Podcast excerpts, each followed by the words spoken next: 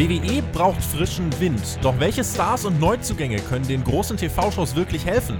Außerdem Lita berichtet, dass sie zum populären Sexsegment mit Edge gezwungen wurde. Ein weiteres dunkles McMahon-Kapitel? Das und mehr jetzt bei Hauptkampf.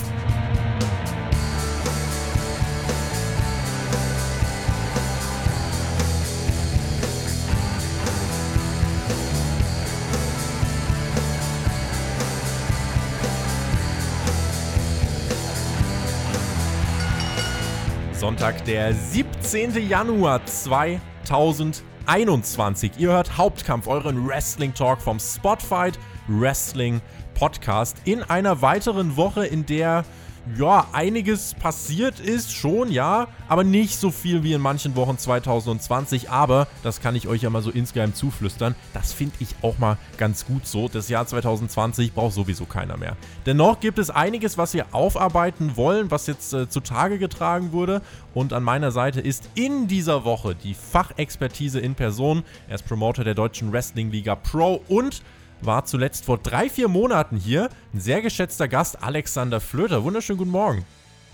Einen wunderschönen guten Morgen, sagst du. Finde ich auch sehr interessant. Äh, ob jetzt 2020 oder 2021, das ist gar nicht so wichtig, denn darauf kam es gar nicht an es sind die Menschen, lieber Tobi. Es sind die Menschen, die das, die ja. das draus machen. Ja, also das möchte man gleich mal vorwegschicken. Ein bisschen positiv ins neue Jahr starten. Das ist doch mal schön. Schön, dass ich dabei sein darf wieder. Äh, du hast recht, das letzte Mal war im Oktober. Ende Oktober war ich das letzte Mal zu Gast. Hm. Und ähm, ja, deswegen trifft sich das gut. Du hast gesagt, es ist ein bisschen weniger los. Ja, also ist keine böse Schlagzeile gekommen äh, diese Woche. Das ist schon mal das Gute dran. Und trotzdem haben wir genug Sachen, über die wir diskutieren können. Trotzdem haben wir genug, über das wir reden können. Ja, das H in Hauptkampf steht heute, wie ihr gehört habt, jetzt für Harmonie. Das war doch ein wunderschöner Einstieg. Ja, du hast schon gesagt, letztes Mal Oktober. Ähm, die Zeit verfliegt. Irgendwie, für mich sind die Hauptkampf-Gästelisten mein ganz persönlicher Zeitindikator das ist wirklich so ein bisschen, aber ich erschrecke da aber selber auch. Und ich, äh, wie gesagt, ich freue mich immer, wenn dann die Anfrage kommt und denke mir auch mal, jetzt hätte ich mal wieder Bock. Ja?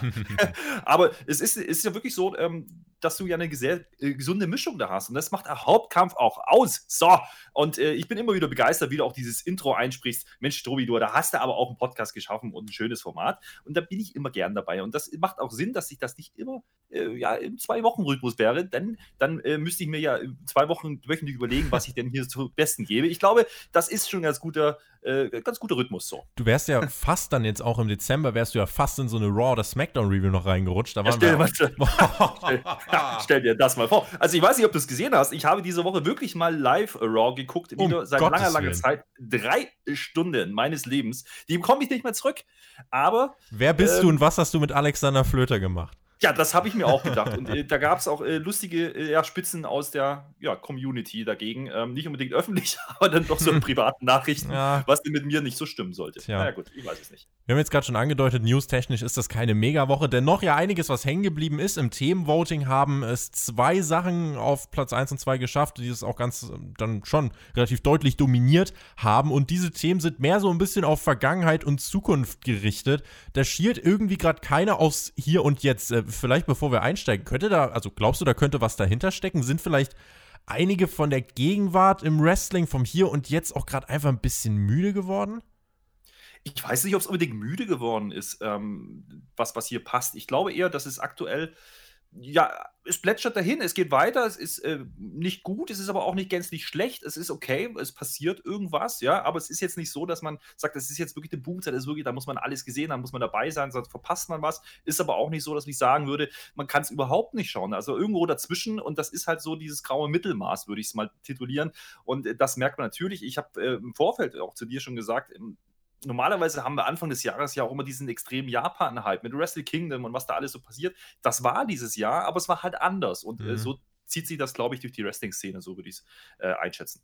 Dann lass uns mal reingehen mit Block Nummer 1. Und zwar ist das eine Sache, die ist jetzt im Laufe der Woche hochgekommen. Die hat jetzt nicht jeder mitbekommen. Ich habe einfach mal gedacht, komm, ich pack's bei Hauptkampf mal ins Themenvoting rein und das Interesse daran ist groß. Also auch wenn jetzt nicht bei uns auf dem News-Kanal auch so viel drüber gesprochen wurde, ähm, bekommt das jetzt hier bei Hauptkampf dann einige Minuten auf jeden Fall eingeräumt. Und zwar Einige von euch werden sich erinnern, es gab äh, im Jahr 2006 gab es ein Segment, der frisch gekrönte WWE-Champion Edge. Der hat den Titel bei New Year's Resolution oder New Year's Revolution, hat ihn gegen John Cena gewonnen. Und ähm, ja, der wollte seinen Titelgewinn feiern. Damals war Lita an seiner Seite, die beiden waren in der Storyline liiert und ja, Edge sollte bei der Raw-Ausgabe kurz darauf nicht nur in den Ring, sondern auch ins Bett steigen und äh, hat dann eben, ja, es gab dort dieses Segment bei Raw, äh, das fand statt mit einer kurzen Promo eingeleitet von Edge. Dann hast du halt dieses Bett im Hintergrund stehen gehabt. Ihr findet das auch auf YouTube überall. Und dann haben sich Edge und Lita tatsächlich halt einfach ausgezogen und sind unter die Bettdecke und haben Sexposen gemacht. Und irgendwann flog dann ein BH durch die Gegend, alles Mögliche. Und die Unterwäsche war irgendwann auch weg.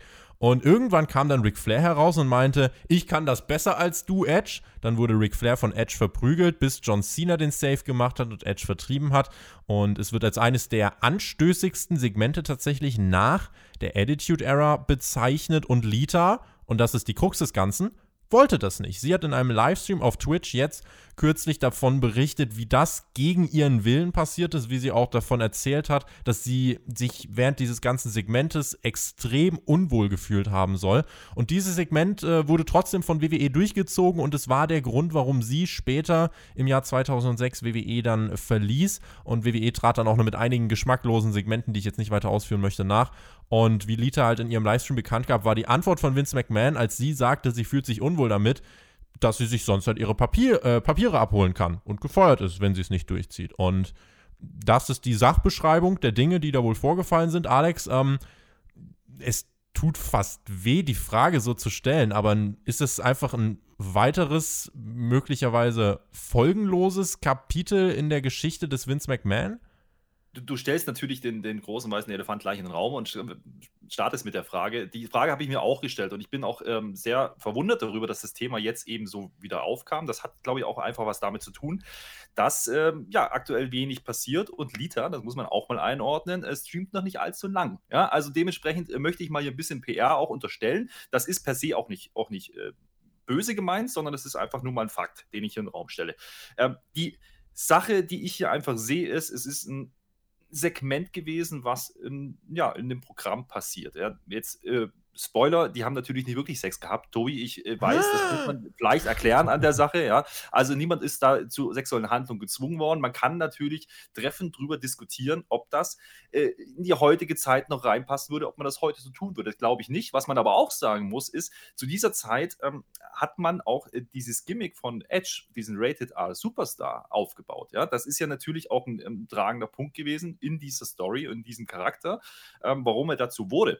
Also dementsprechend muss man man es vielleicht ein bisschen einordnen oder muss es vor allen Dingen einordnen in den Zeitgeist der damaligen Zeit. Das ist immerhin jetzt 15 Jahre her. Und man muss vor allen Dingen auch, ähm, kann es nicht mit dem Maßstäben ähm, ja, messen, mit dem wir heute vielleicht herangehen würden, denn es war wirklich eine andere Zeitgeist. Man hat in der Post-Editorial Ära vielleicht noch ein anderes Publikum bespielt, als man das heute tut. Das mal vielleicht grundsätzlich zur mhm. Einordnung. Mhm. Deswegen würde ich die Frage, die du gestellt hast, vorneweg mit einem Nein. Ich glaube nicht, dass es das ganz dunkle Kapitel von McMahon war, was man jetzt hier immer mitbringen muss, wenn man über diese Sachen spricht. Ähm, Jonathan Burke, ihr habt es ja auch bei Spotify sicherlich gesehen, hat ja eine sehr treffende Doku über Vince McMahon gemacht. Da waren ja auch viele Punkte mit drin, über die man da wirklich diskutieren muss und trefflich diskutieren kann. Dieses Thema kommt jetzt hoch, weil Lita es in den Mittelpunkt gestellt hat und jetzt 15 Jahre danach, obwohl sie dazwischen immer wieder mal aufgetaucht ist bei WWE, es einfach thematisiert. Ist es deswegen gut? Wie es gelaufen ist, was wir jetzt wissen, anscheinend nicht. Und da werden wir jetzt drüber diskutieren.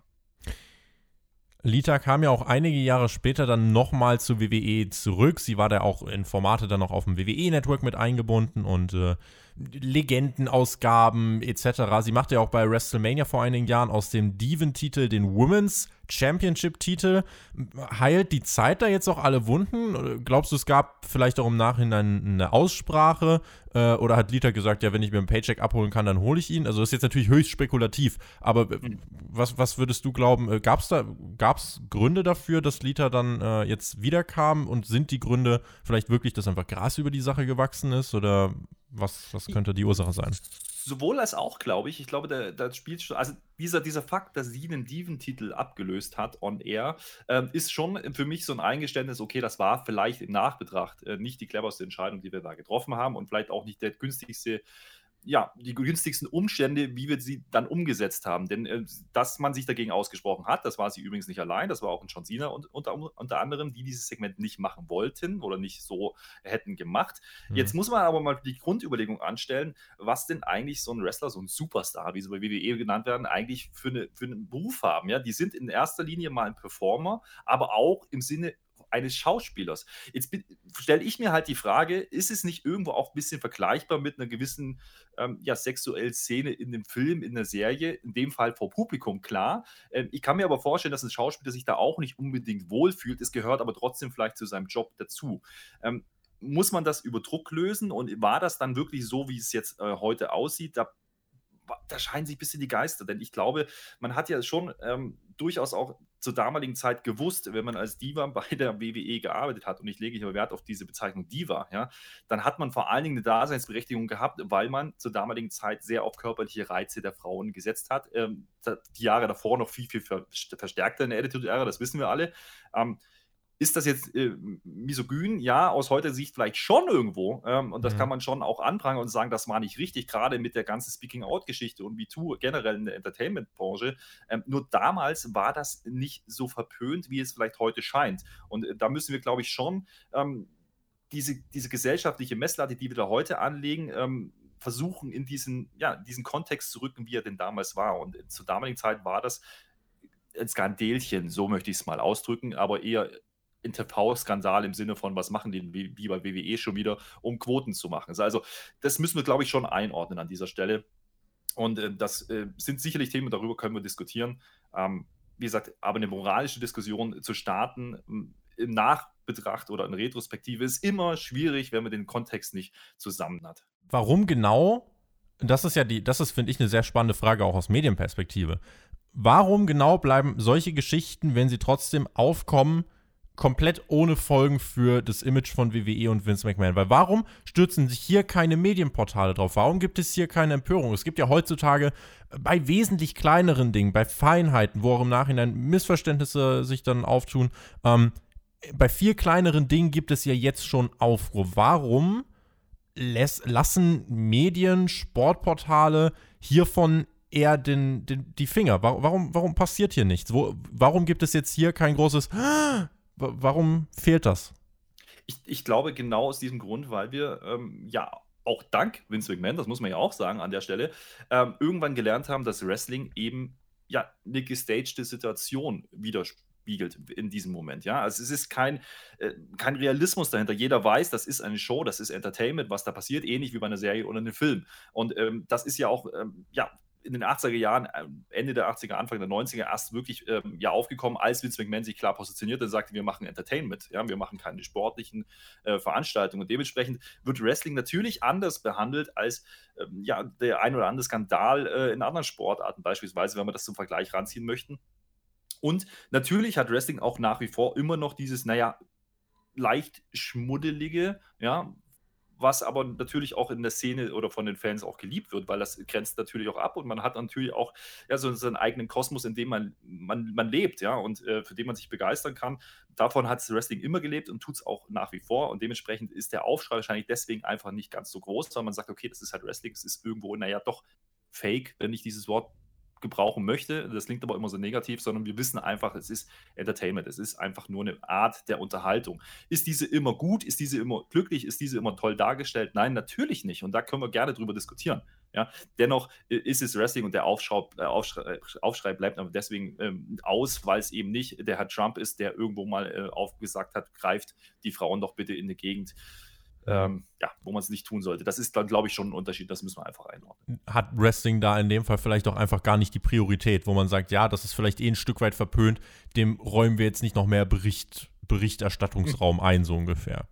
Äh, ich, ich, glaube schon, dass die Medien wissen, ähm, dass ja, Vince McMahon seit jeher oder die WWE seit jeher, seit jeher damit spielt, einfach natürlich auch Kontroversen zu kreieren. Ja? ja. Äh, also ich kann mich an Eric Bischoff erinnern, der hat sogar ein Buch drüber geschrieben, ja, dass genau solche mhm. Situationen mhm. natürlich auch Kontroversen auslösen und Kontroversen einfach Geld generieren. Dementsprechend ähm, ist es äh, seit jeher ein Mittel gewesen, ja, zu schockieren, in Anführungsstrichen im Wrestling. Wie kann ich das? Das kann ich machen durch äh, Engels und äh, Storylines, die anecken.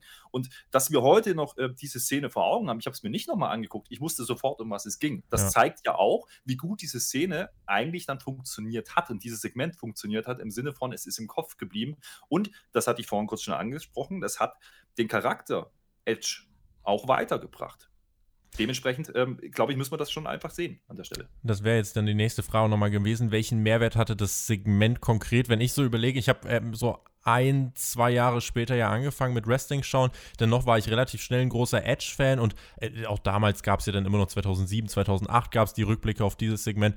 Und ich weiß schon noch, wie mich das damals, äh, als ich, als ich halt auch dann noch wirklich ein paar Jahre jünger war, wie ich dann auch, äh, ja, das so gesehen habe und gedacht habe, oh, das können die jetzt aber eigentlich nicht machen. Und äh, ich habe in dem Moment habe ich eigentlich weniger irgendwas mit WWE in Verbindung gebracht, sondern tatsächlich mehr mit Edge in Verbindung gebracht. Also da hat man irgendwie eine, eine, Emotion ausgelöst, ein Gefühl ausgelöst, was dann eine Bindung zu diesem Charakter geschaffen hat. Egal, jetzt kann ja bei jedem unterschiedlich sein, aber ich glaube, das hat sich keiner angeschaut und hat nichts dabei empfunden das, worüber wir halt jetzt reden, ist halt die Tatsache so, wenn denn jetzt rauskommt im Nachhinein, dass äh, Lita vor die Wahl gestellt wurde, entweder du machst das Segment oder du wirst gefeuert, äh, das ist halt dann dieser, dieser Punkt, wo ich dann eigentlich schon äh, sage, dass du im Wrestling ja schon trotzdem drauf achten kannst und es äh, irgendwie bestimmt auch andere Wege gegeben hätte oder du hättest Ric Flair ja von mir aus theoretisch eher rauskommen lassen können.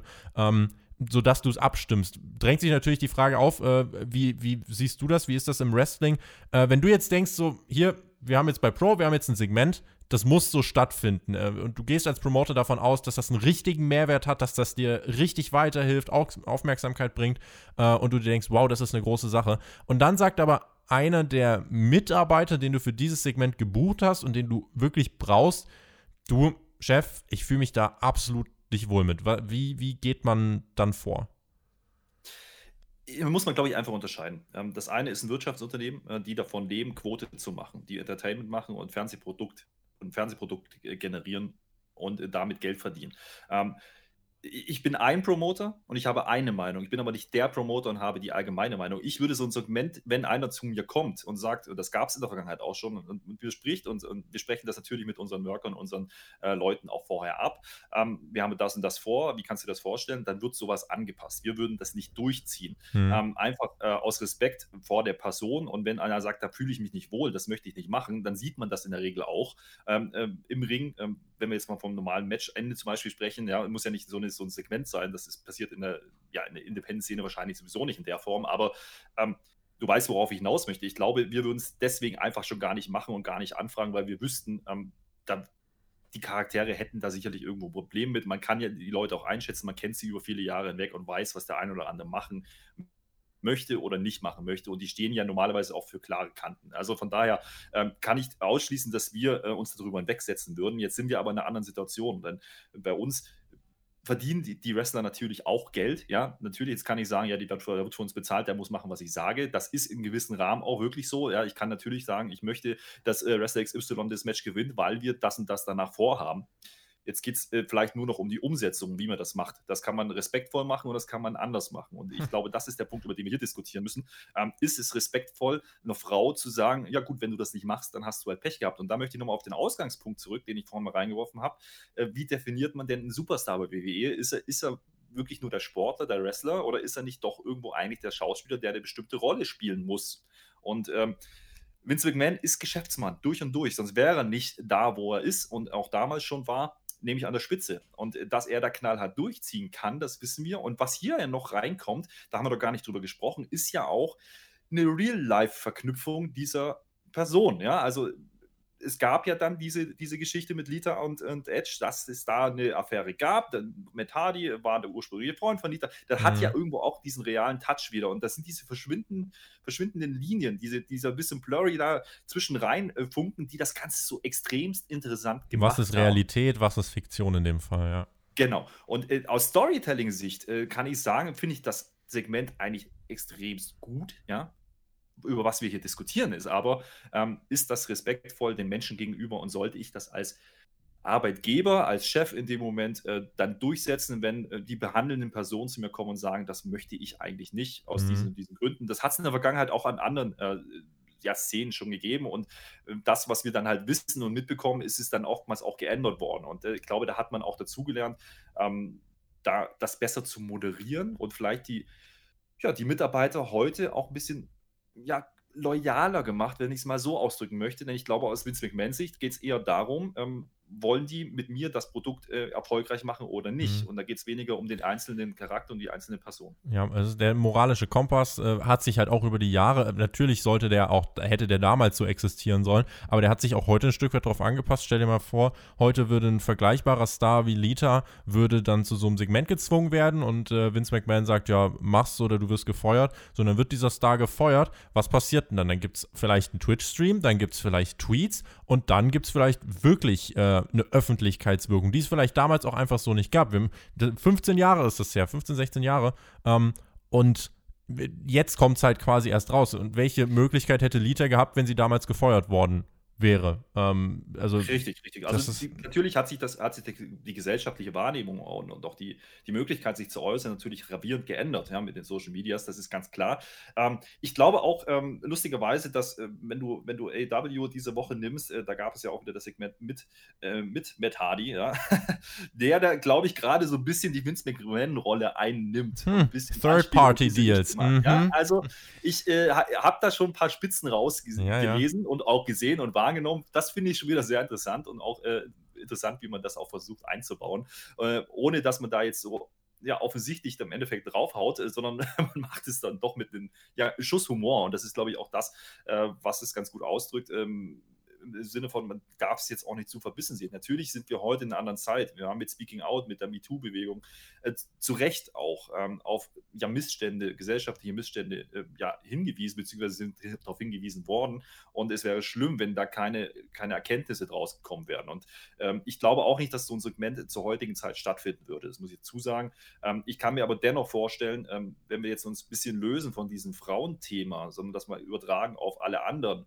Angestellten und Worker, dass solche Situationen nach wie vor immer wieder mal vorkommen, ähm, dass Worker einfach unzufrieden sind mit ihrer Darstellung des, des Charakters, den sie verkörpern. Und ähm, die Frage, die hier einfach auf Bezug kommt, ist einfach, äh, muss ich diese sexuellen Anspielungen, muss ich diese, diesen Kontext schaffen und kreieren und muss ich den dann wirklich durchziehen? Das ist das eigentlich Verwerfliche, was man hier vorwerfen kann. Wie gesagt, immer mit Bedacht und immer ja, mit der Einordnung in den zeitlichen Kontext. Bevor wir jetzt zu Block 2 kommen, ich habe jetzt gerade hier auf Twitter, das ist jetzt quasi Live-Journalismus, mehr oder weniger. Ich habe jetzt hier gerade was gesehen und bin gerade am Schauen, das Ganze zu verifizieren. Und zwar gibt es hier ein Video, äh, nur ganz kurze Sache, auf die wir jetzt auch gar nicht so vorbereitet waren. Und zwar gibt es hier ein Video, und zwar sehe ich Ricochet, äh, der hier auf einer, ja, auf einer Art Feier war. Mit, ja, schon, also ich zähle hier 10 bis 15 Menschen wahrscheinlich. Äh, mit Alkohol und ohne Masken und so weiter. Und äh, ich sehe eine entbrennende Diskussion. Ich sehe auch hier auf einem Twitter-Account von Wrestle Critic, ähm, kann man jetzt auch zustehen, wie man möchte, äh, sehe ich auch äh, nochmal dieses Video mit der, mit einer Diskussion darunter, dass äh, einige Fans sehr enttäuscht sind von Ricochet, dass in einer Zeit, wo der aktuelle amtierende WWE-Champion Covid hat, dass sich dort ein WWE-Mitarbeiter scheinbar außerhalb einer Blase bewegt und mit vielen Leuten trifft. Äh, und jetzt sagen die einen, ja, er kann privat entscheiden und sein Leben leben und wird sowieso getestet. Äh, und es gibt die, die sagen, ähm, ja, das ist halt sehr unverantwortlich und äh, auch als Vorbildfunktion äh, eine 6 minus. Äh, ich werfe dir das jetzt einfach mal so an den Kopf, bevor wir zu Block 2 kommen, äh, weil ich finde das hier gerade ganz spannend äh, zu beobachten und vielleicht wird das in den nächsten Tagen ja noch ein Thema. Dann hätten wir es hier auf jeden Fall jetzt gerade schon mal angesprochen. Mhm. Also ich, ich, glaube grundsätzlich, ähm, das, das passt jetzt wieder zur heutigen Zeitgeist, ähm, haben wir natürlich gerade eine Kultur, die, die hier stattfindet, ähm, wo man sehr, sehr schnell dabei ist, im Endeffekt ähm, ja, das Böse und das Gute zu deklarieren, weil die Menschen einfach so ticken. Ja? Äh, ich brauche immer irgendein Bild, was ich vor Augen habe. Ob das jetzt in dem Fall jemand ist, der sich offensichtlich gegen bestehende Regeln hinwegsetzt, in welcher Form auch immer, in dem Fall halt äh, gegen vielleicht eine Masken- und Abstandsregelung. Ich weiß nicht genau, wie die rechtlichen äh, Situationen da aktuell vor Ort sind, aber äh, natürlich äh, nimmt man das dann vor und zeigt und sagt, oh, da bin ich aber enttäuscht. Ja, das ist ein bisschen vergleichbar vielleicht auch wie mit, den, mit dem Thema Chris Jericho, was jetzt die Tage aufkam, äh, wo es um Verschwörungstheoretiker ging, denen eine Plattform angeblich bietet. Ähm, ich habe den Podcast selber nicht gehört. Ich finde es auch grenzwertig, dass man sowas tut. Mhm. Ähm, andersrum kann man sagen, okay, eine kritische Auseinandersetzung ist per se wünschenswert. Ja, die Frage ist, wie weit darf es gehen? Und äh, das sehe ich hier genauso auch im, im Fall von Ricochet. Äh, ich glaube schon, dass man als ja, mündiger Fan, als mündiger Konsument des Produkts äh, kritisch anmerken darf, dass sowas eigentlich nicht passieren sollte in der heutigen Zeit, in der aktuellen Situation.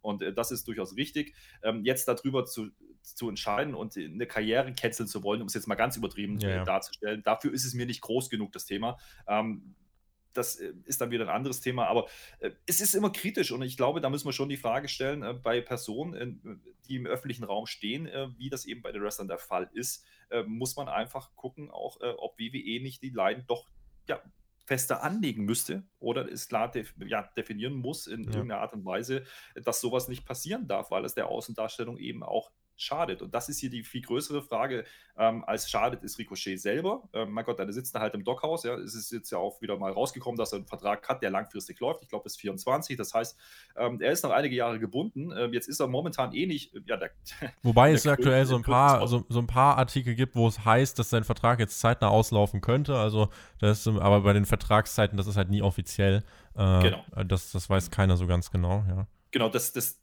da, dadurch äh, kam das Thema ja auch auf, jetzt, ja. ob der Vertrag nicht doch endlich bis 24 äh, läuft. Ja. Aber es ist einfach so, ähm, er tut sich selber in, in keinen persönlichen Gefallen. Das möchte ich festhalten an der Stelle. Aber was ich viel gravierender finde, ist, ähm, dass es natürlich in dem Moment auf WWE als Arbeitgeber zurückfällt. Ja. Und jetzt wissen wir alle, dass WWE sich eh so ein bisschen schwer getan hat in der Vergangenheit, was das ganze Thema angeht. So, und das äh, ist natürlich immer sehr, sehr schwierig. Ähm, und da muss man, glaube ich, auch einfach als Arbeitgeber dann einfach mal äh, ja, gewisse Grenzen setzen. Ich glaube, es gibt viele Vernünftige. Ich glaube auch nicht, dass er zu den dummen Leuten gehört, äh, die sich darüber hinwegsetzen möchten, sondern das kann auch eine Situation gewesen sein, in der er da festgehalten wird. Das ist ja auch Social Media, ja, ähm, wo es einfach auch ungünstig aussehen kann, kann in dem Moment. Man weiß ja nicht, in welchem Kontext das passiert ist. Und de dementsprechend äh, auch hier äh, sollten die Leute, bevor sie urteilen, vielleicht ein bisschen, bisschen mehr ähm, zu versuchen zu verstehen, auch was da eigentlich passiert. Auch Quellenprüfen ähm, und so weiter. Ja, ja, deswegen wollte ich genau. wollte es auch jetzt gar nicht mega an die große Glocke hängen. Ich habe nee, nur gerade gesehen und denke, äh, ja. hier als, als Diskussionspunkt gerade mal so zwischen den Seilen mehr oder weniger war das mal ganz in Ordnung. Wir wollen aber jetzt dann auch weitermachen mit dem zweiten, ja, großen Block, der uns heute hier beschäftigen soll. Und zwar geht es um Neuzugänge für Raw oder SmackDown, dass das, also während wir gerade mit Lita über ein Thema aus der Vergangenheit gesprochen haben, ein Stück weit auch in die Gegenwart gerutscht sind, gehen wir jetzt mehr in die Zukunft. Also welche ja, Personalien könnte es geben, wo man jetzt gerade sagen kann, ja, wenn die da auftreten, dann helfen die Raw und SmackDown, die geben da einen, einen neuen Anstrich. Und zwei Namen, die jetzt im Moment zumindest mal gar nicht ganz so tief im Kurs stehen. Auf der einen Seite Damian Priest, wo der SmackDown-Aufstieg vor zwei Wochen kurzfristig abgesagt worden ist, der aber jetzt wohl auf dem Sprung zu Raw steht, dann wahrscheinlich spätestens beim Rumble auftreten wird. Oder, und das ist der andere Name, wo ja im Moment wirklich alles offen ist, wo es 50-50 ist, das ist Jay White, der ja bei Wrestle Kingdom am zweiten Tag äh, verlor im Main Event und dann eine Promo gehalten hat, wo er gesagt hat, nee, komm, das war's mit Jay White, ich bin durch. Ähm, und dann heißt es auch, dass sein Vertrag jetzt im Januar auslaufen soll bei der Promotion New Japan, wo jetzt natürlich die Möglichkeit bestünde, dass er sagt, ich gehe zu WWE. Ähm, da ja, gibt es auf jeden Fall die Möglichkeit. Äh, vielleicht erstmal so zu den beiden Namen, Alex. Was, was verbindest du mit den beiden und was glaubst du, äh, haben die einen Mehrwert für die Hauptshows von WWE? Ich möchte ein bisschen ausholen. Ich stelle jetzt erstmal die These in den Raum. Ähm, die, die, die ich hier sehe und die mir in den Kopf gekommen ist, als ich das Thema gelesen mhm. habe. Nämlich, es ist gar nicht so wichtig, wie groß der Name ist, wenn er denn kommt, ja? sondern es ist viel wichtiger, wie groß er ist oder geworden ist, wenn er wieder gehen sollte. Und das ist das, was wir hier ähm, immer wieder diskutieren müssen an solchen Punkten, wenn wir über solche Themen sprechen. Denn dieses Thema ist ja ein, eigentlich allgegenwärtig, weil das gab es immer ja, im Wrestling. Äh, wir, wir haben meines Erachtens aktuell keine fertigen Stars auf dem Markt, die WWE holen kann. Ja? Jay White hat sicherlich einen sehr, sehr respektablen Run bei New Japan gehabt. Jetzt ist es aber einfach so, dass Japan nicht das Mainstream Wrestling ist, zumindest nicht im Sinne von äh, US Mainstream Wrestling, was der Großteil der Menschen eigentlich wahrnimmt. New Japan oder generell das japanische Wrestling ist sicherlich sehr, sehr gut und hat auch seine Hochzeiten, seine Kleinzeiten, gerade im Januar, aber ähm, keiner dieser Namen, die da auftreten, ja, sind für mich Namen, die fertig ins Produkt bei WWE, in den Hauptkader, in den Main Event oder, oder wo auch immer hin, ja, gehen können und sofort das Ruder rumreißen im Sinne von, da geht es jetzt voran, das ist jetzt das Zeichen, was gebraucht wurde. Das gibt es aktuell nicht. Es gibt keinen, keine Personalie, die man jetzt bringen kann, meines Erachtens, die man verpflichten kann, äh, die man reinstecken kann und dann funktioniert das. Ich gehe sogar so weit, dass selbst ähm, zur damaligen Zeit, als das bei, bei Omega ähm, Thema war, ähm, selbst der wäre keiner gewesen, der den Shift hätte sofort machen können. Das, im Nachbetracht kann man sagen, ja, er ist bei AEW eine Riesennummer und ist ein absoluter Superstar, der wäre eine Bereicherung für WWE, WWE, gewesen. Das ist absolut richtig. Ich glaube aber, es hätte genauso diesen Aufbau gebraucht, es hätte genauso diesen Ansatz gebraucht, den AEW ja bekanntlich fährt, mhm. frische Gesichter reinzuholen in den US-Markt, in den internationalen Markt. Ähm, über Japan hinaus. Dafür ist Japan einfach nicht groß genug. Das muss man einfach, glaube ich, so ein, einordnen. Und Damien Priest ist für mich äh, das Paradebeispiel eines Verzweiflungsaktes, wenn ich das mal so zeigen möchte, mhm. ähm, darf. Denn Damien Priest ist für mich kein Charakter, der zum jetzigen Zeitpunkt ähm, in der Hauptshow, wenn man das so ausdrücken möchte, wenn das überhaupt noch so ist, dieses Konstrukt, ähm, ja einen Mehrwert bieten kann äh, mit, mit seinem jetzigen Status. Das ist der Punkt. Also ich glaube, man muss sehr, sehr viel Zeit da rein in das, inter, ja, interpretieren auch, aber man muss investieren vor allen Dingen und muss ähm, einfach äh, Charaktere aufbauen. Und das ist äh, der Knackpunkt, über den wir hier eigentlich sprechen müssten. Es bräuchte halt, das ist tatsächlich einer der Knackpunkte, es bräuchte halt ähm ja auch mal jemanden, der, der ein gewisses Momentum entfalten könnte. Also ich habe mir eines als, als eine der ersten Sachen hier, habe ich mir erstmal notiert, also wenn ich jetzt böse wäre, könnte ich jetzt ein paar Namen von AW aufzählen, da würde ich natürlich schön den Leuten, die mich nicht so mögen, äh, auch ein bisschen Futter geben, weil allein der Gedanke daran, jemanden wie äh, Ricky Stark, Sammy Guevara bei WWE zu sehen, da würde mir, äh, würde mich in eine tiefe Depression stürzen. Auch wenn du dir sowas vorstellst wie, das ist aber schon wieder das Beispiel, wo man sehr gut was, glaube ich, darstellen kann. Der Hangman Adam Page bei WWE das sind so Sachen, ich finde, da sieht man halt rein auch von den Ansätzen her, AWWE, da sieht man halt maximale Gegensätze beim Booking und auch die Art und Weise, wie Charaktere sich entfalten können, wie Charaktere auch angepasst werden. Ich weiß, das ist für mich das Paradebeispiel. Start AEW, Hangman Adam Page irgendwie gegen Chris Jericho. Äh, ich konnte mit Hangman nicht so viel anfangen. Äh, Chris Jericho hatte in der Persönlichkeit. Hangman war halt dieser eine von The Elite, aber sonst war der für mich halt farblos. So, ja, war ein athletischer, großer Typ mit Muskeln, aber mehr für mich halt auch nicht. Aber wie es AEW geschafft hat, da wirklich ihm eine Richtung zu geben, jetzt im Laufe der letzten Monate, fast schon Jahre, ähm, das ist halt so die Sache, da merke ich, okay, äh, jeder, auch egal wie farblos der am Anfang erstmal wirken sollte, kann ein Momentum entfalten, wenn er seine Stärken präsentieren darf. Und das ist eben das, äh, wo es halt hier bei dieser Frage drauf ankommt. Egal wer da jetzt kommt, es gibt ja viele, ähm, wenn ich jetzt zum Beispiel überlege, das ist jetzt kein Neuzugang, aber wenn ich an jemanden wie Sonja Deville denke oder Bianca Belair, die wirken einfach richtig cool, die wirken wie Stars, wenn man sie denn lässt, wenn man sie ihre Stärken präsentieren lässt. Sonja Deville war ja auch relativ lang eher äh, so in der Kategorie ähm, Geek und nicht ernst zu nehmen. Jetzt hat sie einen Anzug an, darf coole Promos halten. Und schon wirkt sie cool. Also die Fehde mit Mandy Rose zum Beispiel im Sommer, im Sommer fand ich richtig gut. Und das ist halt für mich der Beweis, WWE hat in der Breite ein Roster, was all diese Stärken hat, aber WWE konzentriert sich zu wenig auf diese Stärken und das ist eben auch wieder maßgeblich etwas, was man aufs Booking und die kreative Freiheit zurückführen kann, denke ich. Da bin ich komplett bei dir und ich, ich glaube, ich gehe auch so weit zu sagen, das hat auch viel damit zu tun, dass es eben über viele Jahre hinweg einfach gar keine Konkurrenz in dem Sinn gab, wo man fertige Leute hätte holen können. Ja, wenn wir ein bisschen zurückschauen in, zur WCW-Zeit, ja, da sind viele große Namen gewechselt. Da war das ein Thema, ja, da waren diese Neuzugänge ähm, ganz andere, mit einem ganz anderen Stellenwert versehen. Ja, da ist es oftmals passiert, dass eben viele Richtung WCW abgewandert sind mhm. äh, oder dann später auch wieder zurückgekehrt sind, als dann die WCW-Geschichte durch war. Und, und dennoch äh, hatten wir das ja in den letzten Jahren nicht. Mit AEW kommt jetzt wieder ein großer Player dazu oder ist dazu gekommen, der jetzt gerade dabei ist, diese großen Namen erstmal zu generieren und aufzubauen, so, dann könnte es wieder interessant werden. Dann kann man natürlich sagen, Kenny Omega heute würde Vince McMahon wahrscheinlich mit Kusshand nehmen und er würde im Main Event stehen. Da sind wir uns ja alle sicher. Aber ähm, ich glaube eben vor, vor ein, zwei Jahren wäre das nicht der Fall gewesen. Und ähm, da könnten wieder Wechsel passieren. Jetzt sieht es aber momentan nicht so aus, als hätten äh, die ganzen AEW-Jungs jetzt großartig Lust, gerade zu wechseln. Ja, das mhm. muss man ja auch an, anführen, an, wenn man darüber spricht.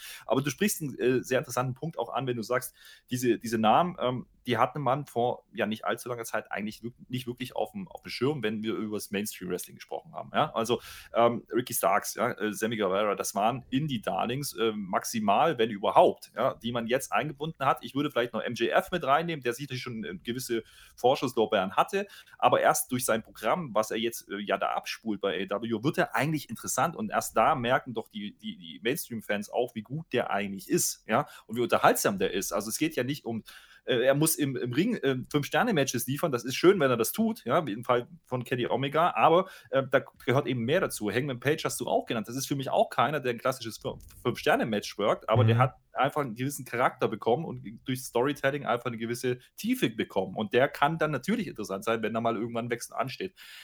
Glaube ich nicht zur aktuellen Zeit. Das ist auch der Grund, warum ich mich eben zu dieser These hinreißen lasse, dass es nicht darum geht, wer jetzt fertig auf dem Markt ist, denn da gibt es keinen. Also ich sehe keinen. Darum fällt man ja auch immer wieder zurück auf diese Legendengeschichten, weil das die einzigen Namen sind, die schnell mal für eine höhere Quote sorgen könnten. Ja, und in der Vergangenheit auch leider immer getan haben. Dementsprechend ähm, äh, ist da einfach nicht so viel Substanz da im Markt. Und du hast auch einen Punkt angesprochen, auf den ich ein bisschen tiefer eingehen möchte. Ähm, man hat inzwischen so viele Leute und so viele Wrestler unter Vertrag wie noch nie. Ja, das muss man einfach auch mal sagen. Trotz ja. Entlassungswellen, trotz äh, ganzen Corona-Geschichten. Viele kennen wir übrigens auch noch gar nicht, die trainieren da allein Richtig. im Performance Center.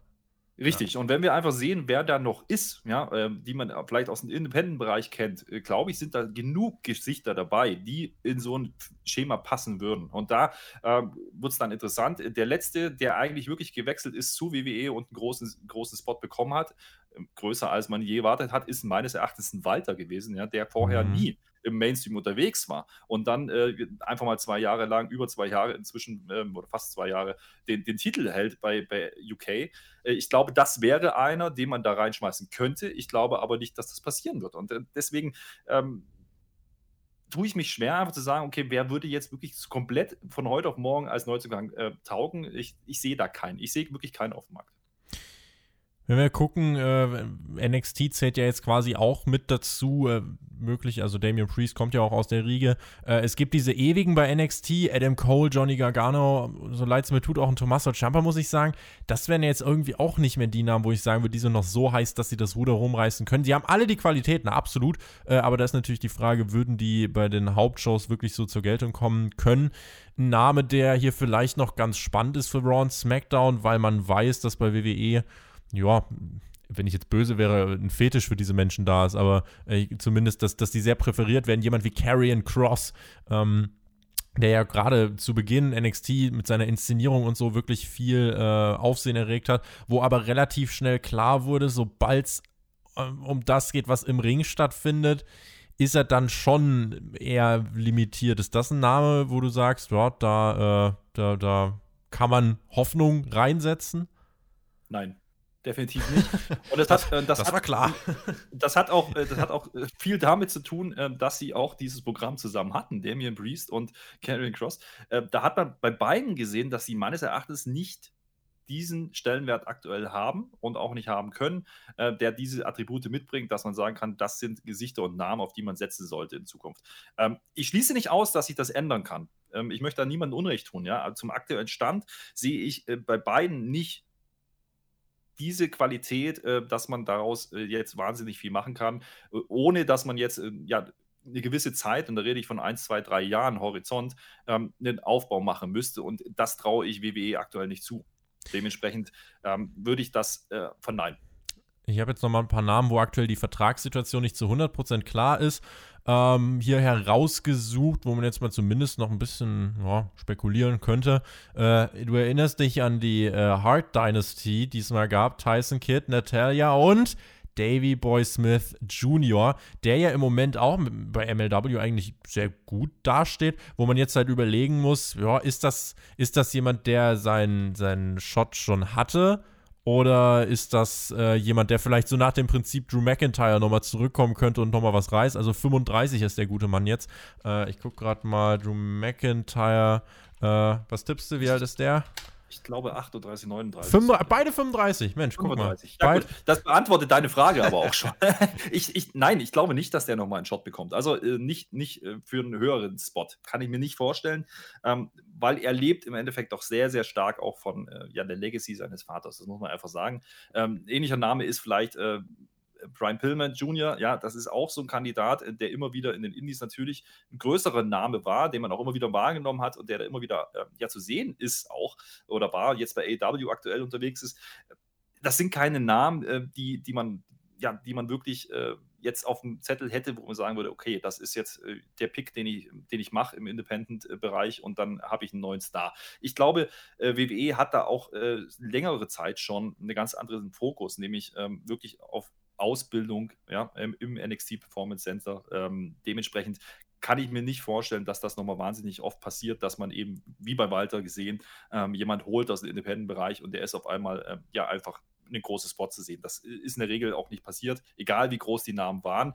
Das letzte Beispiel, an dem, wo es wirklich richtig gescheitert ist, darüber haben wir heute schon gesprochen, das ist meines Erachtens Ricochet. Hm. Ähm, der, der, der genau das verkörpert, woran es krankt. Ja, der ist im Ring durchaus unterhaltsam und er hat ja wirklich auch wahnsinnig tolle Matches Durchaus gemacht. unterhaltsam Aber, muss ja die Untertreibung ja, des Jahres 2021 sein, Alex. Es ist ja, es ist ja, es ist ja immer, da kann man ja treffend drüber diskutieren, ähm, ist, wie soll Wrestling aussehen, ja? Ich glaube, der eine mag diesen Stil, der andere sagt, das ist doch viel zu viel, das will ich eigentlich sehen, das hat mit Wrestling nichts zu tun. Es ist eine Choreografie, die wir machen. Ja, natürlich, das ist, es gibt ja Geschmäcker, die sind verschieden, das ist auch gut so. Was ich sagen möchte, ist, ähm, allein durch sein Vermögen im Ring scheint es nicht zu reichen. Ja, er ist farblos. Ich habe heute irgendwo gelesen, ich weiß nicht mehr, wo es war, da hat einer geschrieben, naja, Ricochet ist im, im Ring sicherlich toll, ja, aber er ist farblos. Und er mhm. ist komplett austauschbar vom Charakter her, vom, äh, von der Mimik-Gestik, von seinem Gesicht. Und da gibt es nicht viele, die das mitbringen, wo man wirklich sagt, jo, den habe ich gesehen und den finde ich toll. Wie gesagt, MJF ist für mich so einer, ähm, um da nochmal drauf zurückzukommen, ähm, wo ich schon zu MLW-Zeiten gedacht habe, wow, der Typ ist wahnsinnig charismatisch, der ist wahnsinnig unterhaltsam. Und ähm, solche Leute äh, sehe ich aktuell nicht im Independent-Bereich. Äh, kann man sagen, okay, vielleicht bin ich nicht tief genug drin, aber ähm, das äh, wären Ansätze, die man mitbringen müsste, um vielleicht der nächste Star werden zu können. Und da diskutieren wir dann wieder über den Zeitverlauf, über hm. das Character Building, Storytelling, was es da einfach braucht. Und wie gesagt, da sehe ich auch NXT nicht als die richtige Plattform an. Ähm, deswegen hat das in der Vergangenheit meines Erachtens auch oft nicht funktioniert. Es gab ja auch jetzt ganz oft, also Matt Riddle ja für viele auch jemand, wo alle gesagt haben, ja, wenn der mal aufsteigt, der ist nicht zu verbucken, der kann nur funktionieren ja, ähm, entscheidet selber. Äh, der Großteil ist, denke ich, der Meinung, dass das eben nicht funktioniert hat äh, bisher. Ja, das finde ich aber ein Skandal, weil Matt Riddle ist ein cooler Typ. Ja, der, ja ich bin ein bisschen befangen. Ja, äh, mit Matt Riddle habe ich äh, privat äh, im Hotelzimmer rumgesessen und der, ich finde den ultra unterhaltsam. Ist er ja auch. Ist er ja das ist ein toller Typ. Ähm, deswegen äh, kann ich das natürlich nur aus meiner subjektiven Sicht einordnen. Ich mag den Typen einfach so, wie er ist. Ähm, dass er aber nicht ähm, in der aktuellen Situation ist, wo man sagt, das ist jetzt der next big thing, das ist auch klar. Ja, also, also ich glaube, du, du, du hast Verständnis dafür, wenn man dann sagt, dass es der Casual-Zuschauer vielleicht nicht so cool findet, wenn er dir in 15 Varianten äh, Bro sagt oder wenn er dir irgendwelche Bro-Nuts anbietet äh, und so dargestellt wird, als würde er wirklich der absolut nervigste Vollpfosten der Welt sein. Das ist aber, auch nicht das, was er bei NXT gemacht hat. Aber die, ich, ich, verstehe bis jetzt nicht, warum sie am Montag diese große Chance ver vertan haben, die Lucha Bros ins Spiel zu bringen, äh, als er da mit der äh, ja, Lucha House Party stand. Äh, das haben sie nicht gemacht. Ich kann mir gar nicht mhm. erklären, warum. Aber mhm. das wäre ein schöner Seitenhieb gewesen. Hätte ich lustig gefunden. Das wäre ein Seitenhieb gewesen. Ich habe mal noch weiter geguckt, was für Namen es gibt. Äh, Ethan Page Impact Star, der hat äh, ja ein gewisses Charisma und ist jetzt gerade möglicherweise am Scheideweg. Wird es AEW, wird es WWE oder was ganz anderes? Wenn wir bei Impact bleiben, Sammy Callahan, Vertrag wohl Ende 2020 ausgelaufen, wie man hört und liest. Kommt jetzt halt drauf an, wo er persönlich Bock drauf hat und natürlich ein Name, der auch immer rumgeistert. Ähm, Tessa Blanchard, wobei man da ja mittlerweile sagen muss, die ist jetzt theoretisch auf dem Markt, aber AW hat so ein bisschen Abstand genommen, obwohl der Vater dort ist, was ich bemerkenswert finde. Ähm, gut, und WWE könnte da jetzt theoretisch zugreifen, wenn man wollen würde. Ja, sie ist ja nicht ganz unumstritten. Haben wir ja auch schon mal drüber diskutiert in der Vergangenheit. Äh, dementsprechend äh, ist das vielleicht auch der Grund, warum man gerade zurückhaltend ist. Jetzt sind wir wieder beim Thema Zeit halt alle Wunden. Ja, also von daher, äh, vielleicht passiert das irgendwann noch. Ich kann mir aber auch vorstellen, dass WWE davon Abstand nimmt, ähm, einfach um nicht dieses Thema aufzumachen. Ähm, kurz nach Speaking Out, kurz nach ähm, ja, diesen ganzen Themen, die da aufgeploppt sind in dem letzten Jahr, ähm, kann ich durchaus ver verstehen, dass man da ein bisschen zögerlich handelt. Und äh, jetzt ist Tessa Blanchard aber auch kein fertiger, großer Household-Name. Das muss man einfach auch sehen, ähm, die jetzt das Ruder rumreisen wird innerhalb von kurzer Zeit. Und äh, darüber sprechen wir so ein bisschen. Jay White, äh, um vielleicht darauf zurückzukommen, da haben wir noch gar nicht so richtig drüber gesprochen, ist für mich aber auch nicht so einer. Denn ähm, der hat sicherlich ein tolles Standing gehabt bei, bei New Japan. Wenn der jetzt wirklich äh, frei ist und äh, so wie es aussieht, jetzt zu WWE geht, ist er ja trotzdem nicht einer, der sofort in ja, einer Upper Midcard im Main Event landen wird. Er ist genauso einer, der sich hinten anstellen wird. Und so geht es, glaube ich, allen. Und der auch viel vom Aufbau leben wird, vom Charakter her. Was jetzt bei WWE nicht immer förderlich ist, wenn du davon abhängig bist. Äh, wir sehen, also wir sehen es noch so ein bisschen bei Keith Lee. Ja? Also Keith Lee mhm. war für mich einer, ähm, ja. den ich da ein bisschen mit reinnehmen würde, der eigentlich einen relativ schnellen Werdegang bei WWE hingelegt hat, der alles mitbringt, äh, der auch im Independent-Bereich sehr unterhaltsam war ähm, und dennoch bringt man es nicht fertig, ihn in eine Position zu bringen, wo man sagt, ja, den kann ich valide als Champion akzeptieren, wenn es denn so kommen würde in der aktuellen Situation. Ähm, da hätte ich arge Bauchschmerzen, weil seine Darstellung des Charakters einfach sehr begrenzt ist darauf, dass er halt körperlich äh, ja imstande ist, obwohl er diese Masse mitbringt, ja was äh, ja aktiv zu sein im Ring, aber das ist auch alles und dann, dann hört es schon auf. Also wie gesagt, da da fehlt einfach dieser Charakter, dieser Aufbau des Charakters. Grundsätzlich bei, bei vielen, vielen äh, Leuten, die da einfach auch hochgekommen sind von NXT. Äh, du hast vorhin Leute wie Adam Cole mit reingeworfen. Ich glaube schon, dass Adam Cole auch im äh, WWE oder Raw-Produkt äh, gut stehen würde. Ähm, ich kann mir aber vorstellen, dass äh, solche Leute gar nicht so wahnsinnig daran interessiert sind. Also ich fand es sehr interessant. Ich habe die Woche ähm, das Interview von Sebastian Hackel mit ähm, ähm Axel Dieter Junior, hieß mhm. er bei uns, äh, heute Marcel, Marcel Bartel. Bartel ja ähm, gesehen, ähm, der auf die Frage, ob er zu Raw oder, oder SmackDown möchte, ob das sein großes Ziel ist, geantwortet hat, nein, nicht unbedingt.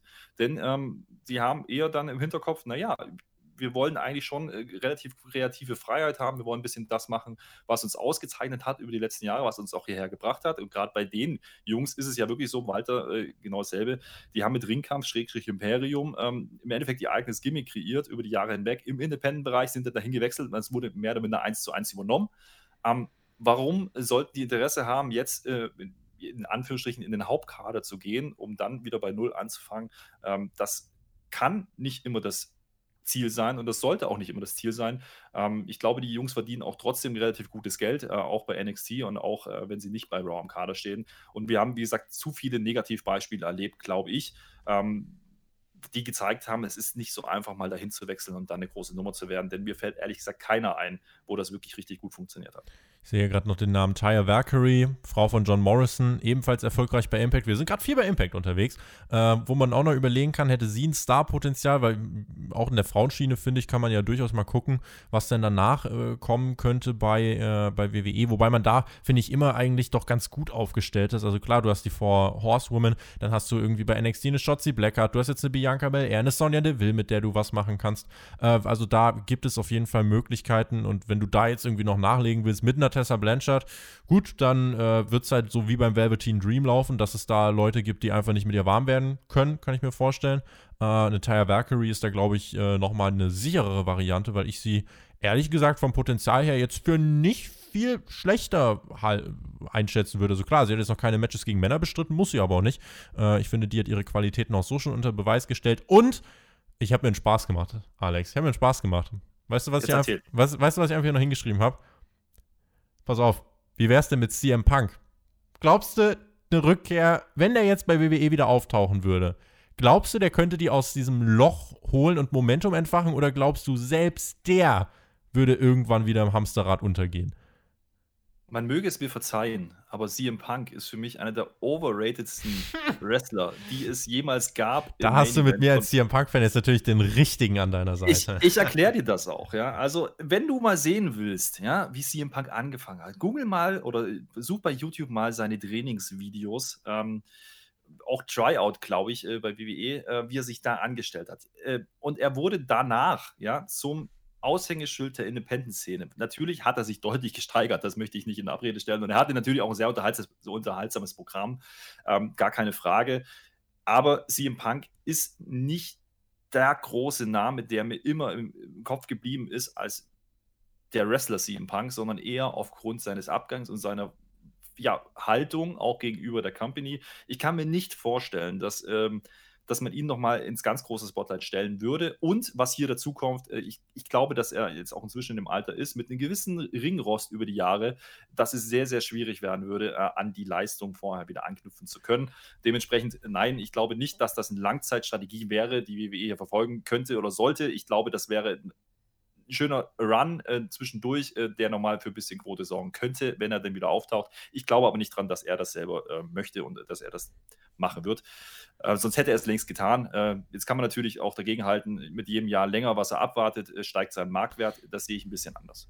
Der ist ein smarter Arsch, aber er sagt auch eigentlich, dass er ein smarter Arsch ist. Also er ist zumindest jetzt keiner, der sagt, er ist everybody's darling, aber er hat halt auch durch die Art und Weise des Abgangs und weil er ja auf einem, ja, er war ja 2011 und so, war er wirklich auf einem absoluten Hoch in seiner Karriere äh, und damit, das verbinden eben noch viele mit ihm und seiner Karriere und durch diesen Abgang hat man nie das Gefühl gehabt, man hat alles gesehen. Auch der Mania Main Event mit CM Punk fehlt noch so, dass es noch genügende äh, Fans auf dieser ganzen Welt gibt, die, äh, die da auf jeden Fall dabei wären, das kaufen würden. Ähm, Aber, Tobi, du hast gerade gesagt, du hältst ihn für einen smarten Hund. Arsch. Aber wenn er wirklich, wenn er, ich wollte es nicht so wiederholen, aber wenn er so Arsch, smart ist, Alex. wie er, wenn er so ein smarter Arsch Jawohl. ist, dann äh, kommt er nie zurück und macht seine Legacy und setzt die nochmal aufs Spiel und macht sie kaputt. Wenn er so smart ist, wie wir alle denken, wie wir reininterpretieren in diesen Charakter von seinem Verhalten her, dann macht er das niemals. Vielleicht will er aber auch nur smart seinen Geldbeutel füllen. Das mag sein, ähm, aber dann macht er auch, glaube ich, viel ähm, Ansehen kaputt unter Umständen. Natürlich kann das funktionieren, das gab es auch schon in der Vergangenheit. Äh, ne? Henry Maske fällt mir ein. also, um mal jetzt mal nicht Wrestling-Beispiel zu nennen. Mhm. Ähm, aber dann muss es auch gut sein, dann muss es auch wirklich äh, ja, mit, mit einem gewissen Nachhalt äh, ja, versehen sein. Und das, ganz ehrlich, mit der ganzen Zeit, die jetzt vergangen ist, wird sehr, sehr schwierig. Edge hat uns bewiesen, dass es gehen kann, trotz Ringrost. Und trotzdem wissen wir, äh, es muss einfach im Gesamtpaket passen. Und das sehe ich nicht für einen CM Punk. Ist ein Name, der ja für gewisse, gewisses Aussehen sorgen würde. Klar, natürlich. Ähm, und trotzdem ist es ja nichts für die Zukunft. Also wenn wir über Neuzugänge im Sinne von, wer bringt uns die nächsten fünf oder zehn oder 15 Jahre weiter reden, dann äh, ist es ja keiner, den wir nennen dürfen. So, und jetzt gehen wir noch in den Fragenblock hinein. Also gut, ich könnte jetzt noch einen Nebensatz äh, erwähnen, der Royal Rumble ohne Fans, äh, weil WWE sagt, das ist zu viel Aufwand, dann auch den, den äh, Thunderdome da erst umzubauen und Fans sind dann auch nicht da und an der Arena dies, das oder doch selbe Arena, aber ohne Thunderdome. Ähm, das ja wird, da kann man sich, denke ich, darauf einigen, den äh, den Flair des Rumbles schon verändern, wenn es nur einen Spieler vom Band gibt, aber am Ende schauen wir wahrscheinlich trotzdem, also ich werde wahrscheinlich trotzdem schauen. Also streich das wahrscheinlich, ich werde schauen, aber es ist ein Stück weit Pflicht. ich kann sagen, streich das wahrscheinlich, natürlich schauen wir den Rotz, ja. den Rotz doch wieder an und ja, um es dann ja. wieder aufzuregen, dass doch nichts Tolles passiert. Ähm, ja, also ich, ich bin ein bisschen zwiegespalten bei WWE. Wenn wir aufs Publikum mal zurückkommen wollen, ich glaube schon, dass es äh, gut tun würde, wenn man eine gewisse Art von echten Reaktionen drin hätte. Ich finde es sehr schade. Ich verstehe den Sanatom-Ansatz. Ich verstehe auch, dass man äh, das nicht verwässern wollte. Ich sehe aber auch ein NXT-Produkt oder gerade ein AW-Produkt, wo halt 500 oder 1000 Leute durchaus für eine gewisse Stimmung sorgen können, die es einfach realistischer macht. Und das wäre ein Rumble zu wünschen gewesen. Schade, dass man es nicht tut. Jetzt haben wir noch Fragen, die werden wir zum Ende dieser Ausgabe beantworten und dann machen wir hier unseren Deckel drauf. Topspin hat uns auf patreon.com slash Spotify Podcast geschrieben. Da könnt ihr auch an dem Themenvoting teilnehmen und die Fragen stellen. Welcher Titel hat für euch das höchste Prestige und welche, äh, welcher Titel hat derzeit am meisten an Prestige verloren? Also ich kann dir auf jeden Fall sagen, der Titel, der für mich noch nie Prestige hatte und äh, das wahrscheinlich nicht mehr aufbauen kann, Frauen Tag Team Titel WWE, äh, am meisten Prestige verloren WWE Tag Team Titel über die Jahre insgesamt betrachtet und welcher Titel hat für mich das höchste Prestige. Auch wenn ich kein, hm, ich bin jetzt kein Japan-Fan, aber der, der äh, IWGP Heavyweight-Titel ist schon so eine Instanz. Äh, und ich mochte, ja gut, das ist jetzt schwierig zu sagen, ich mochte den alten WWE World Heavyweight-Titel, dieser schöne goldene Gurt und so. Das äh, hat, hatte auch was. Der ehemalige WCW-Titel, meinst du? Mm, genau. Ja. Ähm, du hast äh, vieles richtig gesagt. Äh, also den Frauen-Tag-Team-Titel, da ja, der ist da, sagen wir es so. Ähm, was aber noch viel schlimmer ist, äh, welcher auch da ist und der auch nun mal als Championship gilt, ist der 24-7-Title. Ja. Äh, sorry, Freunde, ja, den gibt es immer noch und da rennen immer noch Leute durch Backstage. Aber hat er also, an Prestige verloren oder hatte er nie welches? Er hatte nie welches. Hm. Äh, dieser, dieser Titel hatte nie eine Daseinsberechtigung. Punkt. So, ähm, ich glaube, der prestigeträchtigste Titel ist schon immer noch die WWE Championship. Ähm, einfach deswegen, ähm, weil es nun mal die Promotion ist äh, auf dem Markt und da kommt auch nicht Japan ran. Ähm, ich glaube, jeder Wrestler, der anfängt, träumt davon, diesen Titel irgendwann mal zu halten. Ähm, in irgendeiner Art und Weise. Ob er jetzt vielleicht Universal-Titel halt ist oder nicht, kann man drüber streiten. Aber äh, ich glaube schon, dass das der Titel ist mit, am meisten, mit dem meisten Wert. Und ich, ich sehe auch vor allen Dingen äh, aktuell ähm, ja, beispielsweise Roman Reigns, der, der, der Champion ist bei SmackDown, ähm, der das sehr, sehr gut macht. Ähm, der hat sicherlich nicht an Wert verloren in den letzten Jahren. Ich glaube, der hat sogar eher wieder gewonnen. Fair enough. Jonas schreibt uns, meinte die Dark Order bekommen einen neuen großen Anführer? Wenn ja, wen würdet ihr gerne in dem Spot sehen? Ja, bekommt die Dark Order einen Anführer? Also es gibt im Moment ja die, ähm, die Storyline. Nächste Woche will der Hangman ja sagen, ob er der Dark Order beitritt oder nicht. Ist das jemand, der Anführer sein sollte? Ich weiß gar nicht, ob man die Lücke unbedingt schließen muss oder ob man nicht einfach ja, eine flache Hierarchie einführen. Ist doch sowieso zukunftsorientiert, flache Hierarchien, oder? Das macht man doch heute so. Ja, agile Arbeitsmethoden, ja. äh, jeder kommt und geht, wann er will. So machen wir das. Ähm, ich bin mir auch nicht so sicher. Ich kann, ich kann mir auch nicht vorstellen, dass, äh, dass das Hangman Page wirklich äh, ja, zur Dark Order verschlägt. Ich glaube, das ist eine schöne Story, die man jetzt macht. Ähm, interessant finde ich ja aber äh, den Fakt, dass äh, die Dark Order ja durch äh, das Ableben von Brody Lee in eine ganz andere Richtung ähm, ja, eingeschlagen hat. Im Endeffekt ja jetzt ja, ein Face-Stable ist, wenn man so möchte. Ja, also in der Gunst der Stunde sicherlich nicht, äh, nicht nicht verloren hat. Und dementsprechend, äh, vielleicht braucht man aktuell gar keinen, der da vorne dran steht. Ähm, ich glaube, das wird die Zeit zeigen, wie gut die Jungs, die da drin sind, wirklich sind, äh, um das vielleicht selber tragen zu können, über mehrere Schultern verteilt, um in der Analogie der Arbeitswelt zu bleiben. Die nächste Frage von Dominik. Als ich in den Wrestling News bei euch gehört habe, dass die WWE nicht mit Fans veranstaltet, weil es zu viel Aufwand wäre, war ich enttäuscht. Die hätten das sicher schaffen können, aber die Qualität des Produkts ist denen scheinbar nicht wichtig genug. Ihr hattet mal in einem Quartalsbericht gesagt, dass man die Live-Events außerdem in den USA streichen sollte, aber die in anderen Ländern von WWE weiter ausgetragen werden. Ist die Tour durch Europa so viel lukrativer oder ist das nur, um die Bekanntheit in den Ländern hochzubekommen? Tatsächlich ist die, ähm, auch wenn die Zuschauerzahlen in Europa und so weiter runtergehen, die Ticketpreise sind ja auf, auf einem lächerlich hohes Niveau gestiegen. Ähm, aber ich glaube, wenn man da jetzt irgendwie noch sagt, man macht einmal im Jahr eine Europatour, vielleicht auch noch zweimal, das lohnt sich schon. In Amerika muss man halt wirklich sagen, macht WWE immer noch äh, sehr hohen Verlust. Hier irgendwie in München äh, in die Olympiahalle irgendwie 3000 Leute hinzukriegen bei ganz wenig Produktionskosten, das lohnt für WWE, glaube ich, im Rahmen einer Tour schon noch immer ja, ich glaube, wir müssen einfach mal akzeptieren den Fakt, dass man damit äh, nicht das sein Geld verdient, ja, oder ihr Geld verdient, die WWE in dem Fall.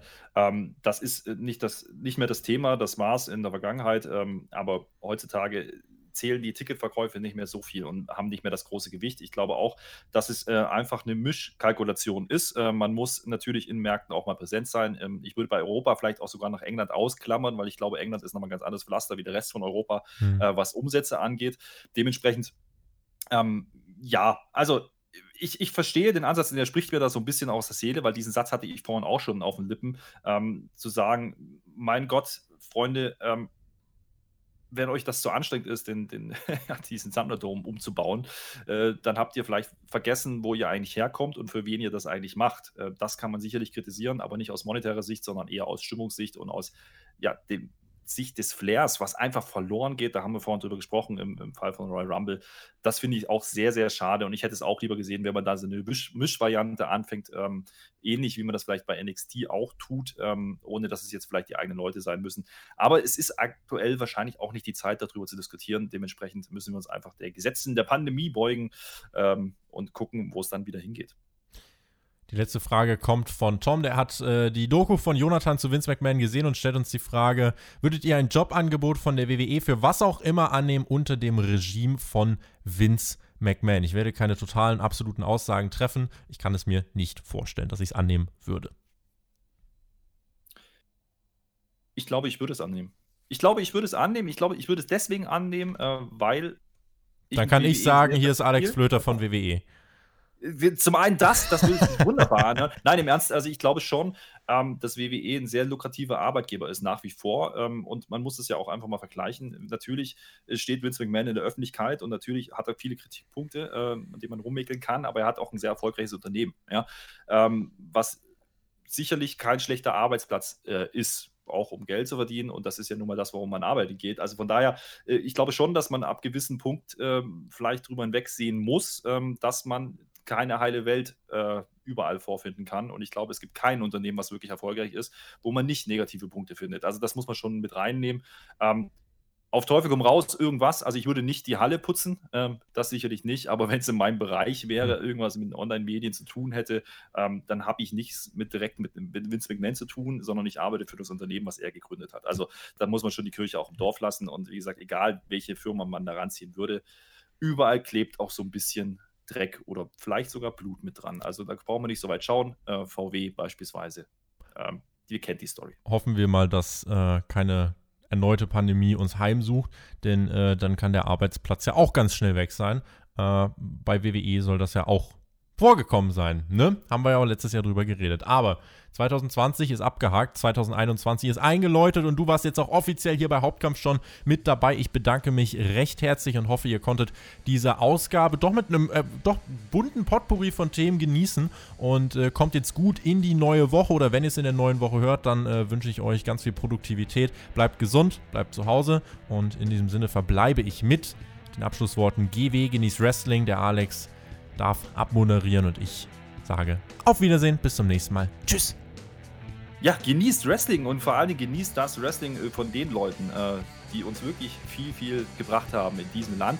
Und da gab es diese Woche ein Match bei NXT UK. Ich weiß, ich weiß, NXT UK ist grenzwertig. Es muss nicht alles toll sein und man muss das auch nicht regelmäßig verfolgen. Aber da trat wieder ein gewisser Walter in den Ring und hat seinen Titel verteidigt. Und dieser gewisse Walter hat wieder mal einen rausgehauen mit A-Kid zusammen und äh, achtet auf die Jungs, was, die, die uns hier viel, viel Freude bereitet haben. Und schaut da mal rein und gebt ihnen eine Chance. Äh, zumindest dieses Match solltet ihr gesehen haben. Genauso wie auch schon das Match Walter gegen, gegen Ilya Dragunov. Habt ihr sicherlich auch letztes Jahr davon gehört, dass das durch die Decke gegangen ist.